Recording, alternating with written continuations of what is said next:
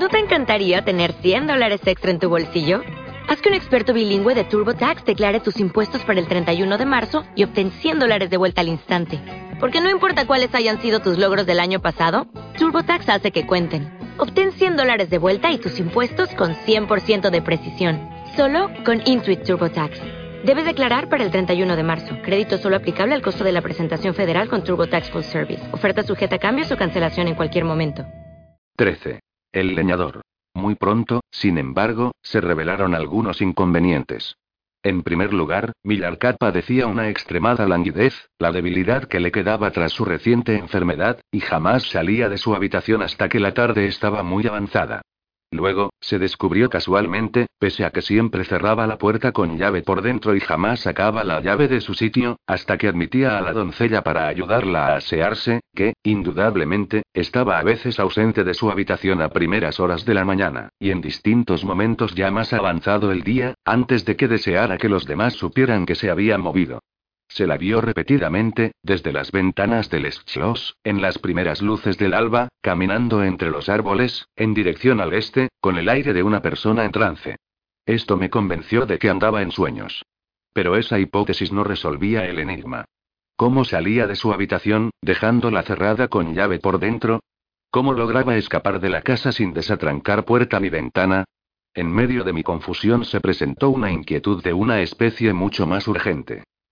Mi querida niña empezó a verse desmejorada en su aspecto y su salud. Y eso de un modo tan misterioso, e incluso horrible, que me asusté muchísimo. Primero la visitaron sueños aterradores. Luego, según ella se imaginó, fue un espectro, que se parecía un tanto a Millarca, a veces en forma de una bestia indistintamente percibida que caminaba al pie de la cama, de lado a lado. Finalmente, surgieron las sensaciones.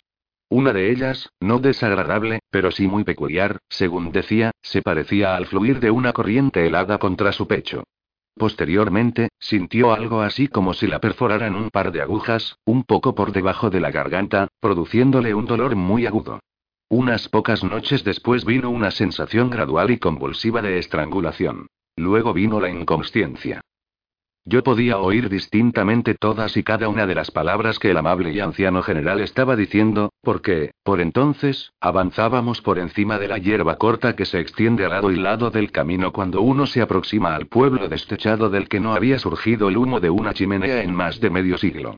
Ya puedes imaginarte lo extraña que me sentí cuando oí mis propios síntomas tan exactamente descritos en aquellos que había sufrido la pobre muchacha que, de no ser por la catástrofe que siguió, hubiera sido, en aquel momento, una huésped del castillo de mi padre.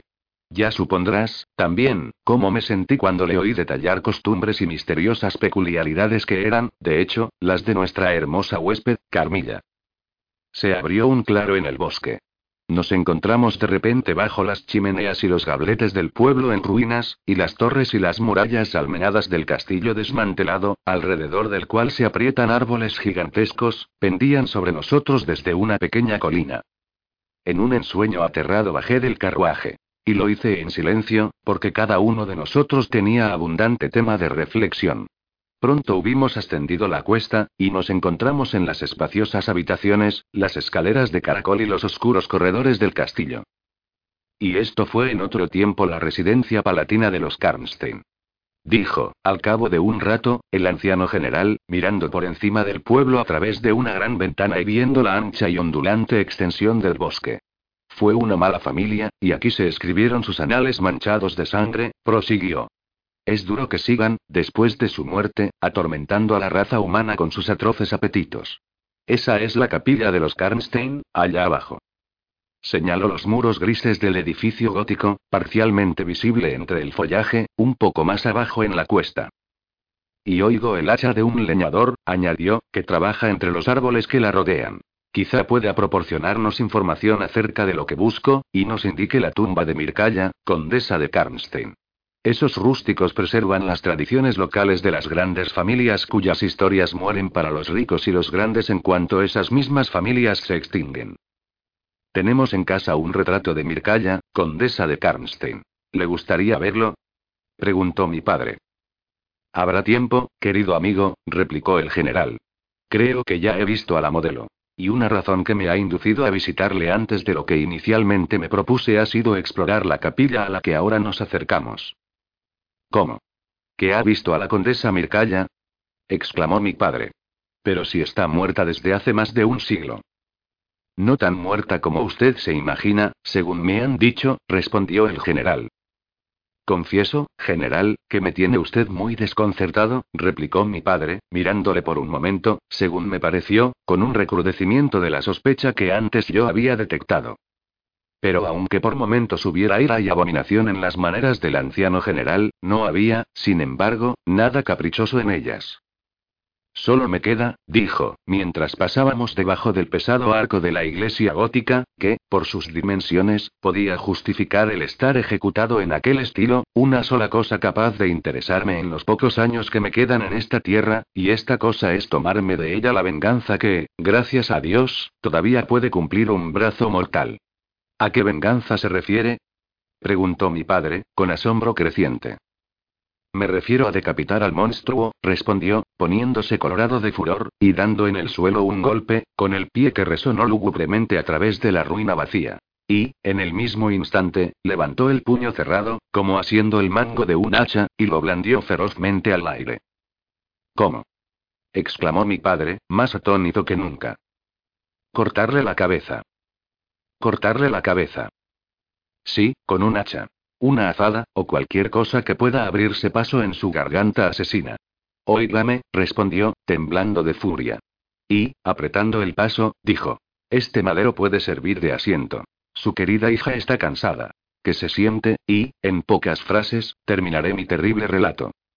El bloque escuadrado de madera, tirado sobre el suelo cubierto de hierbas del piso de la capilla, formaba un banco en el que me sentí encantada de sentarme. Y, entre tanto, el general llamó al leñador, que había estado cortando algunas ramas que crecían contra los viejos muros. Y, hacha en mano, el atrevido anciano se erguía frente a nosotros.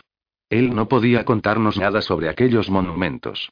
Pero había un viejo, nos dijo, un guarda de aquel bosque, que estaba alojado en casa del sacerdote, a unas dos millas, que podía indicar cualquier monumento de la familia Karnstein y, por una pequeña propina, aceptó ir a por él y traerlo, si le prestábamos uno de nuestros caballos, en poco más de media hora.